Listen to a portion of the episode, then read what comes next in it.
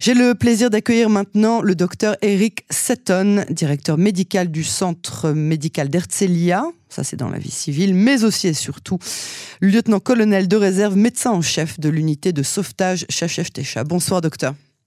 Bonsoir Élie, j'étais ancien médecin-chef. Maintenant, il y a des plus jeunes. De, de réserve.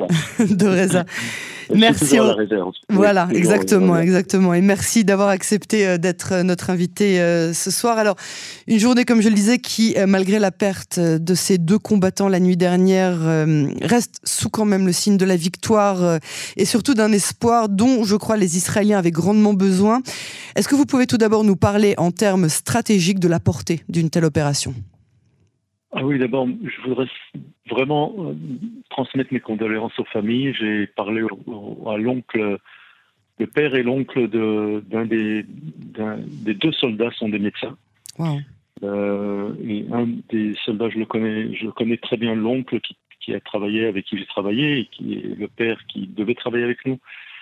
Donc on est vraiment très très imbriqué dans toutes euh, dans, dans, dans, toutes ces pertes, dans tous ces, ces deuils.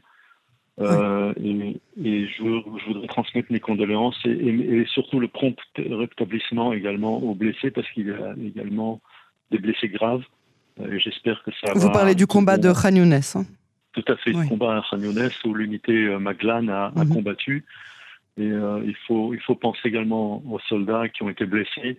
Et, alors, c'est vrai que cette, ce sauvetage est très très important parce que ça, premièrement, ça montre également euh, qu'Israël a encore la capacité d'effectuer des sauvetages euh, militarisés, euh, donc pas seulement par la négociation. Mhm. Deuxièmement, c'est important de montrer que, que Rafia est effectivement un endroit important du point de vue stratégique mhm. pour finir, en finir avec le Hamas, avec les capacités militaires du Hamas.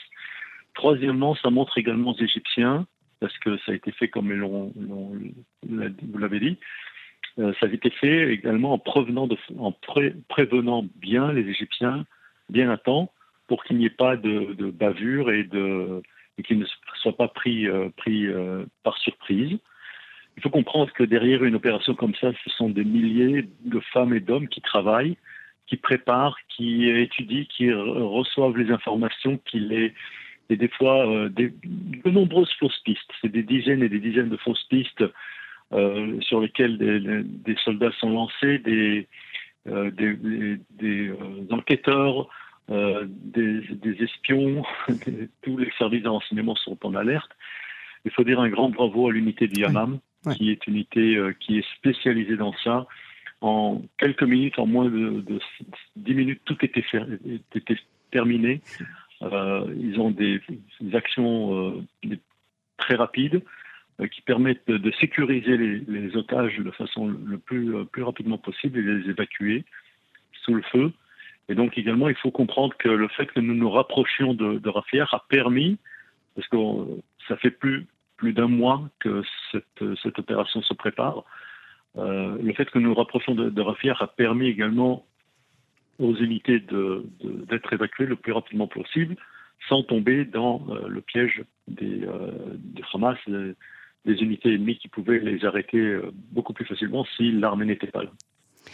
Alors une fois les otages euh, secourus avec cette euh, grande bravoure hein, et vraiment dans un temps record, ils sont immédiatement emmenés dans un hélicoptère, héliportés par l'unité chef Techa que vous avez longtemps commandé en tant que médecin-chef. Parlez-nous des soins qui sont dispensés pendant le vol qui ne dure que quelques minutes, hein, finalement, jusqu'à Tel Achomer et des équipes qui se trouvent dans, ce, dans ces hélicoptères. Ce que vous pouvez nous dire, bien entendu. Alors d'abord, les équipes, ce sont toujours des équipes médicalisées, ce sont des combattants et euh, des médecins et des, et des paramédics. Des médecins, ce sont des médecins qui sont tous de, de réserve, des paramédics qui sont... Ah, c'est que des médecins de réserve, chez Chechtecha Oui, c'est que, des, que des médecins de réserve. Il y a bien sûr le commandant médical, le, le médecin en chef et encore euh, euh, deux, deux, équipes, deux médecins qui sont des, euh, des médecins d'active, mhm. comme je l'étais à l'époque.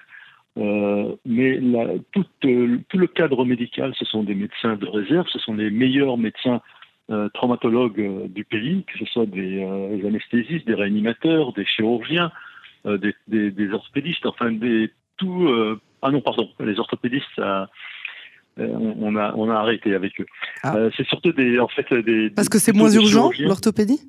Ça peut attendre l'arrivée à l'hôpital, c'est ça que voilà, vous dire? Exactement. C'est plutôt des, des, anesthésistes réanimateurs, des, des, médecins de urgentistes, des, urgentistes mhm. euh, et des chirurgiens également qui ont la capacité donc de faire les premiers gestes qui sauvent.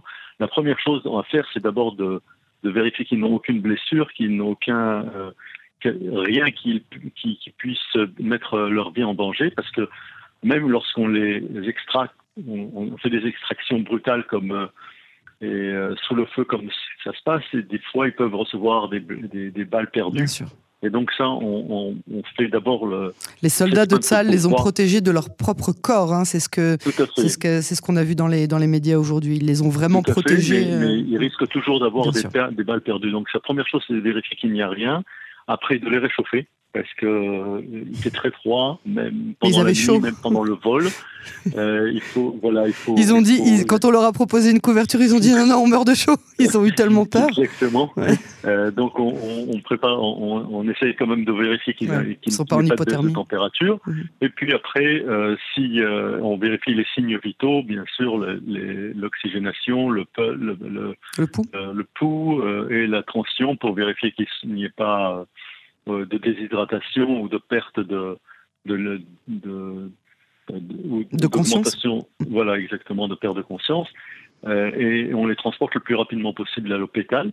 Je peux dire également quelque chose de une petite, euh, une petite anecdote. Le docteur Yael Mir oui. euh, Frankel de l'hôpital de, de Shiba mhm. était ma était euh, sous mon commandement et il était ah. médecin euh, aéroporté également.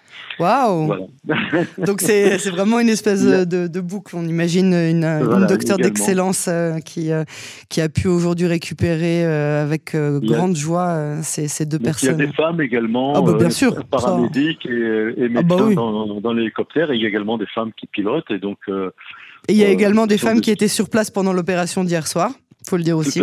Oui, absolument. Euh, est-ce que vous, envisagez, vous pensez, vous espérez, est-ce que vous avez des raisons de croire que d'autres opérations de ce genre euh, sont à prévoir dans les jours à venir pour récupérer euh, nos, otages? C'est pas, ce n'est pas de l'espoir, c'est de la certitude. On, ah. prépare ça, ça se fait. ça se fait parce qu'on est obligé de voir des, de, des, de regarder toutes les pistes possibles pour euh, euh, sauver les otages, que ce soit par négociation ou que ce soit également par opération militaire. Mhm. Donc euh, ce n'est pas une, c'est une certitude. Nous le faisons. on, espère tellement se réveiller avec ce genre de nouvelles.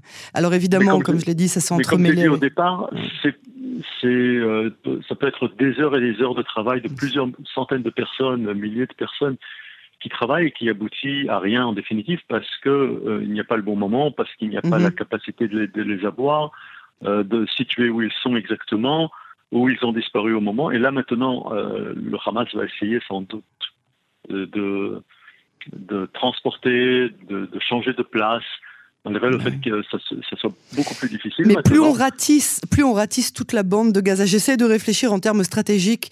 Euh, plus on ratisse du nord au sud, comme on l'a fait, et maintenant on arrive euh, dans, dans, dans, l'espace de Rafia.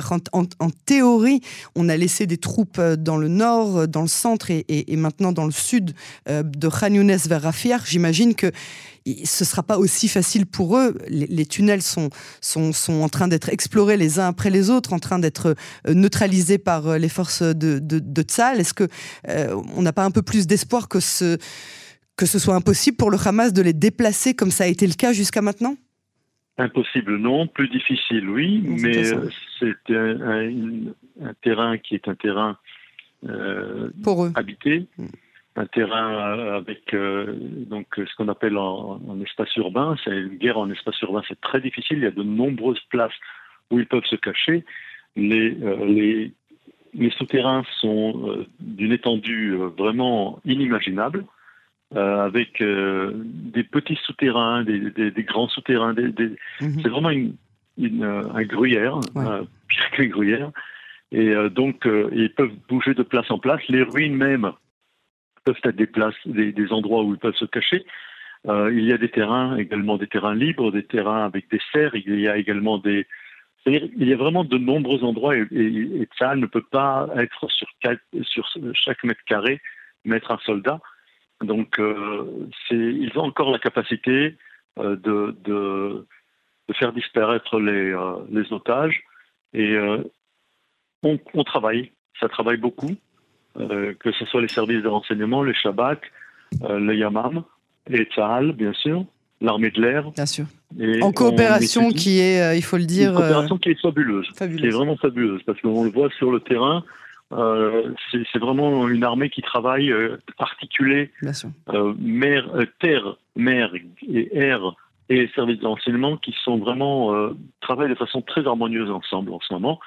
Et c'est peut-être, je crois, la grande grande leçon de cette guerre, c'est qu'on peut plus on peut plus travailler de façon séparée. C'est obligé, c'est ce qu'avait mis en place le, le précédent euh, commandant en chef de l'armée, chef d'état-major euh, Kochavi, avec euh, l'unité multiple qui, qui, articule en fait les forces terrestres, aériennes et marines et les services de renseignement avec plusieurs, avec des renseignements tactiques.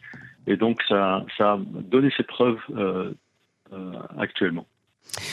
Docteur Eric Seton, merci beaucoup euh, pour cette analyse, pour cette intervention. On espère euh, avec de ce genre de bonnes nouvelles très bientôt sur les ondes de Canon français. Merci beaucoup Yaeli, bonne soirée. À vous aussi.